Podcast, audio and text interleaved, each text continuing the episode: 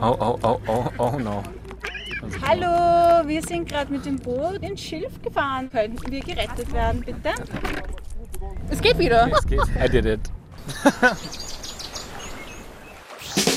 Campus Leben. Die Sendung der FH Wien der WKW auf Radio Radieschen. So, Kommandos, Vorleinen sind los.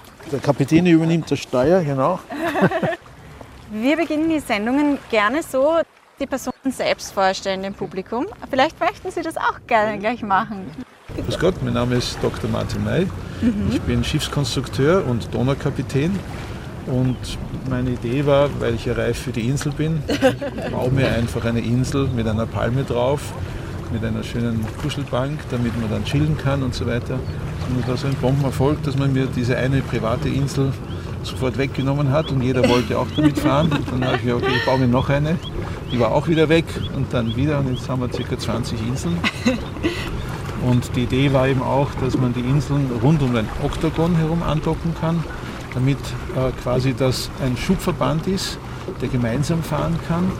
Und auf dem zentralen Oktagon können dann zum Beispiel ein Streichquartett oder die Künstler oder das Buffet sein und so weiter. Und man fährt dann quasi gemeinsam auf der alten Donau. Das war ein Hit, wie die Corona-Zeit war, weil jede Insel war ein privates Hoheitsgebiet, ein virusfreies privates Hoheitsgebiet. Man konnte dann trotzdem, trotz Corona, eben schwimmende Konzerte machen. Weil die ganzen Familien, die aus einem Haushalt waren, sind auf ihrem eigenen Hoheitsgebiet gesessen. Und man hat dieses Gemeinschaftserlebnis eines Konzertes gehabt. Das heißt, mittlerweile haben Sie auch eine Insel für sich selber, weil Sie schon 20 Inseln haben. Ja, ich, ich habe jetzt endlich meine eigene, weil ich möchte auch quasi das Leben genießen und welche Stadt hat so ein fantastisches Gewässer? Und die alte Donau ist wirklich etwas Einzigartiges, weil ich kann mit der U-Bahn herfahren. Und es ist ja ein, auch jetzt ist ein, historischer, ein historisches Jahr, weil die alte Donau wird quasi 150 Jahre alt. Weil die Donauregulierung äh, war so, das war die jetzige alte Donau war der ursprüngliche Donaustrom. Und weil es immer schwere Überschwemmungen gegeben hat, hat der Kaiser Franz Josef damals gesagt, nein, das muss jetzt reguliert werden. Und er hat auch die Firma engagiert, die den Suezkanal gebaut hat. Ah. Das war doch ein sehr großes Bauvorhaben. Mhm. Und die haben dann quasi von 1870 bis 1875 haben sie quasi den Durchstich ausgehoben. Und dadurch wurde die alte Donau, wurde dieser Donaustrom jetzt mhm. zur alten Donau und damit zu einem stehenden Gewässer. Woher kommt denn Ihr Interesse für die alte Donau und fürs Bootsmachen sozusagen? Naja, wie ich klein war, so mit sechs, habe ich halt äh, mich gern mit Booten beschäftigt und da war in einer Zeitung war eine Bauanleitung für ein kleines Balserholzboot. Das war mein erstes Boot, das ich gebaut habe. Das habe ich dann an einem Schnürl am Leasingbach fahren lassen. Der Schnürl ist gerissen. Und damit ist es ins Schwarze Meer gefahren und das war mein erster Export. ich dachte, das ist aber schön, Boote zu bauen, das macht Spaß. Und dann habe ich mich eben auch zum Schiffsarchitekten ausgebildet. Und jetzt machen wir halt hypermoderne Geschichten. Wir machen Tragflächen, äh, Fahrräder, also äh, fliegende Fahrräder sozusagen. Wir haben es ja gerade vorgeführt. Vielleicht können Sie für unsere Zuhörerinnen, die es noch nicht gesehen haben, beschreiben, was das genau ist, weil fliegende Fahrräder, das hört sich ja abgefahren an. Das ist das Urcoolste, was ich überhaupt Weil es ist quasi ein, ein Boot mit einem Pedalantrieb und mit Tragflächen drunter. Und durch die Tragflächen fliegt es, äh, startet es sogar nach, nach drei Metern fliegt man sogar schon. Und dann geht der Tretwiderstand zurück und man fliegt dann mit 16 bis 20 Stundenkilometer, je nach Mucki. Und auch äh, E-Bike-Unterstützung fliegt man über das Gewässer drüber und kann also wirklich wunderschön ähm, Sport machen. Und das ist mein neues Konzept für ein Floating Fitness Center.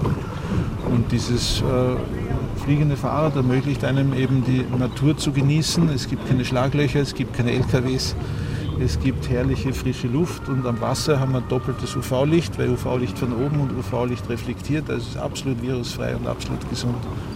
Und es ist natürlich auch sehr schonend Fahrradfahren, oder? Das geht auch für für ältere Personen. Genau, genau richtig. Man muss ein bisschen balancieren. Wenn man müde ist, dann landet das, das Boot einfach wieder im Wasser und man kann zum nächsten Restaurant fahren oder zum Landmann, zum Bootshaus auf ein kleines Tortel oder ein kleines Cremeschnittel oder etwas Gesundes halt. Ein, ein Green Smoothie oder, oder was Veganes, Vegetarisches oder eben auch Elektrolytersatz ne, und so. Ne?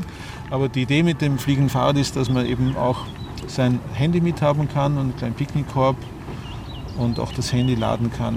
Und man kann damit auch zum Beispiel am Weißensee Durch fahren. das Treten kann man Äh, das Handy laden? Oder Nein, äh, das Boot dann? hat auch einen kleinen Akku Ah, und äh, der eben quasi diese Tretunterstützung dann gewährleistet und man kann sich eben aussuchen, wie viel man schwitzen will.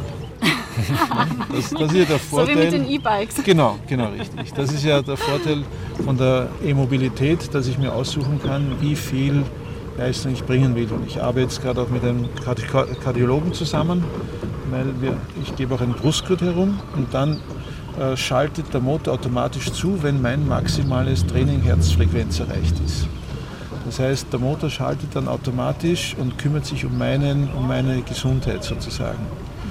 Weil äh, für ein perfektes Training sollte man äh, eine gewisse Herzfrequenz, die individuell ist, nicht überschreiten.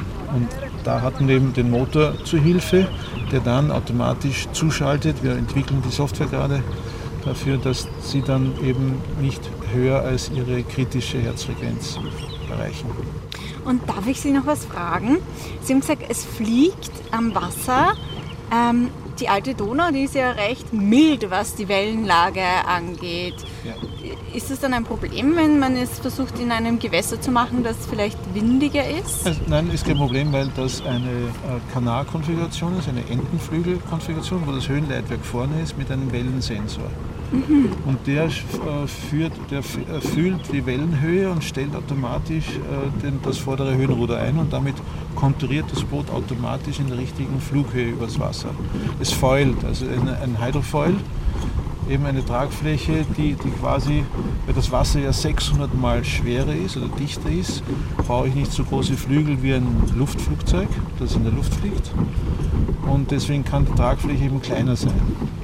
Und wenn man da das Profil richtig berechnet und die Tragfläche, dann ist das eben genau für einen, gewisses, für einen gewissen Gewichtsbereich.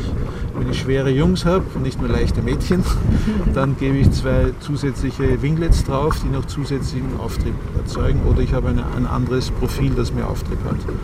Also es, eine, es hat sehr viel Spaß gemacht, das Ding zu konstruieren. Und jetzt wollen wir quasi so eine Art schwimmendes Fitnesscenter am Wasser machen.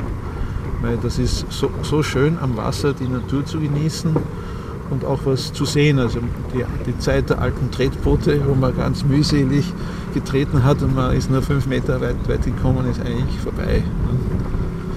Ich habe noch eine Frage, weil Sie vorhin von diesen Konzerten gesprochen haben, Ja. die man hier auf der Alten Donau veranstalten kann. Die sind zwar recht in der Natur, aber gibt es da Regularien ähm, von der Lautstärke her oder dass man das überhaupt abhalten darf? Uh, ich kriege da noch einen Enten. Wir haben gerade Entenbesuch bekommen. die auch sehr laut waren. ja, ich habe es gehört, deswegen habe ich kurz. Ja, äh, es, äh, es gilt das Schallemissionsgesetz. Für meine schwimmenden Konzerte habe ich, äh, mehr als, habe ich über drei Schallgutachten erstellen lassen müssen. Und ich habe dann auch, äh, um eben nachzuweisen, dass wenn ein Streichquartett die kleine Nachtmusik spielt von Mozart, dass ja nicht mehr als 55 Dezibel Schallemissionswerte am Gemeindebaufenster hier, das am nächsten zur alten Donau ist, auf 80 Meter Abstand. Ich habe mir dann aber auch noch den Spaß gemacht und habe noch ein zusätzliches Schallgutachten erstellen lassen vom Froschgequake am Ufer. Ja. Und die Frösche waren unerlaubterweise lauter, als das Schallemissionsgesetz zulässt. Also die waren weit über 68 äh, dB. Ist da die Polizei dahinter, glauben Äh, Sie? Na, leider nicht. Also, da muss man auch muss man die Stadt Wien ein bisschen korrigieren. Ne? Nein, aber wir haben ein sehr gutes Verhältnis mit den Behörden. Wir, wir richten unsere schwimmenden Konzerte auch nach der Vogelbrutzeit und auch eben äh, nach dem Naturschutz, obwohl die alte Donau ja sehr anthropogen bereits verändert ist durch die ganze Uferverbauung und so weiter. Aber äh, die äh, untere alte Donau hat schon noch diese Natürlichkeit, weil das Gänsehäufel ja sehr schön noch in Natur äh, hat und so weiter.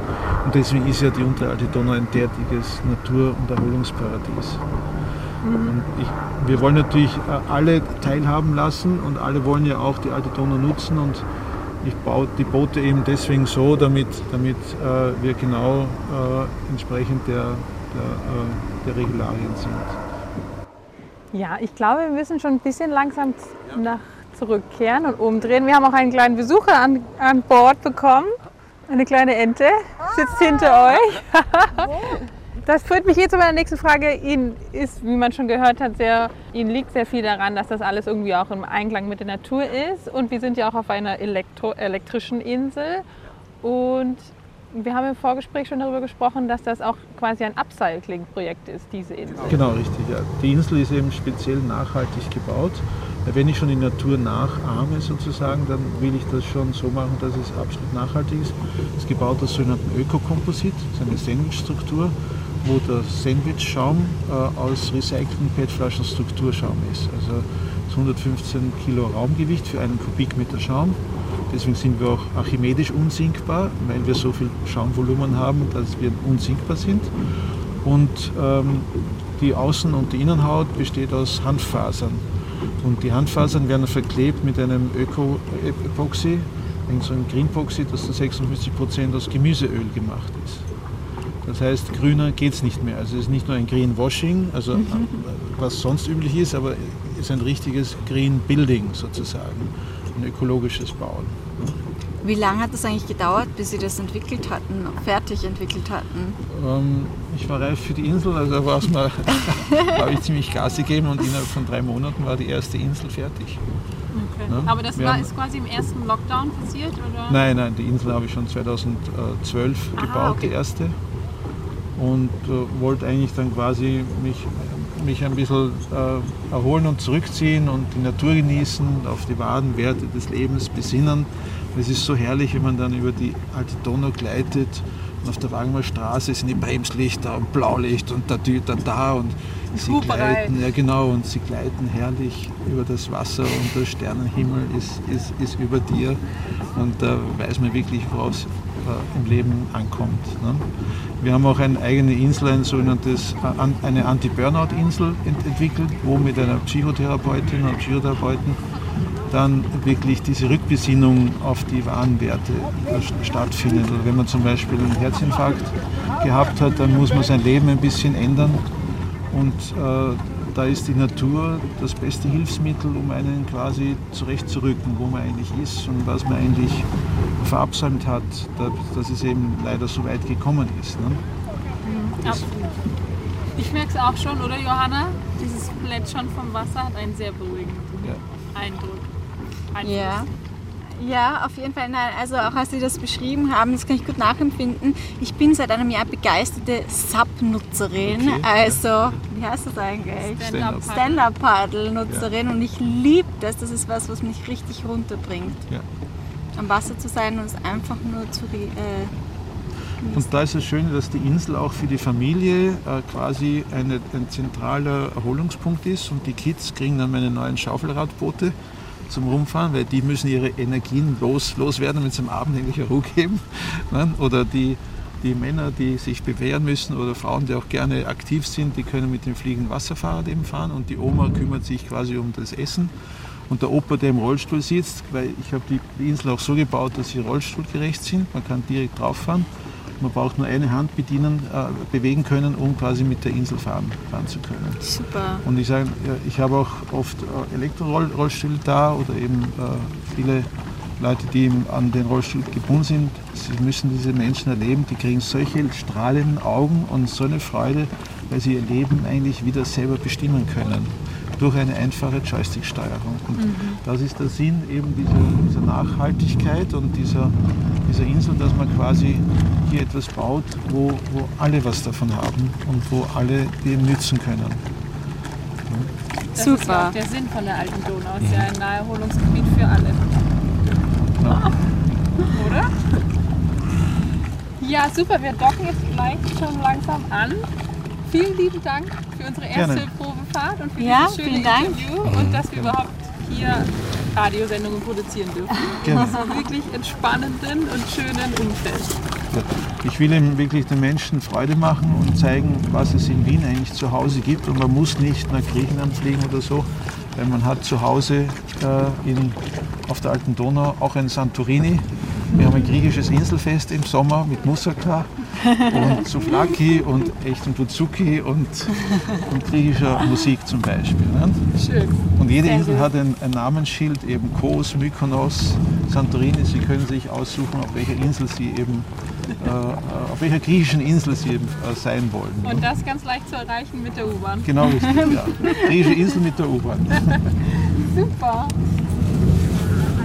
Ja, wunderbar. Vielen lieben Dank. Bitte gerne. Auf welcher Insel sind wir jetzt? Das ist Santorini. Die beste. Campus Leben, die Sendung der FH Wien der WKW. Jeden Mittwoch ab 11 Uhr. Infos unter radio-radieschen.at.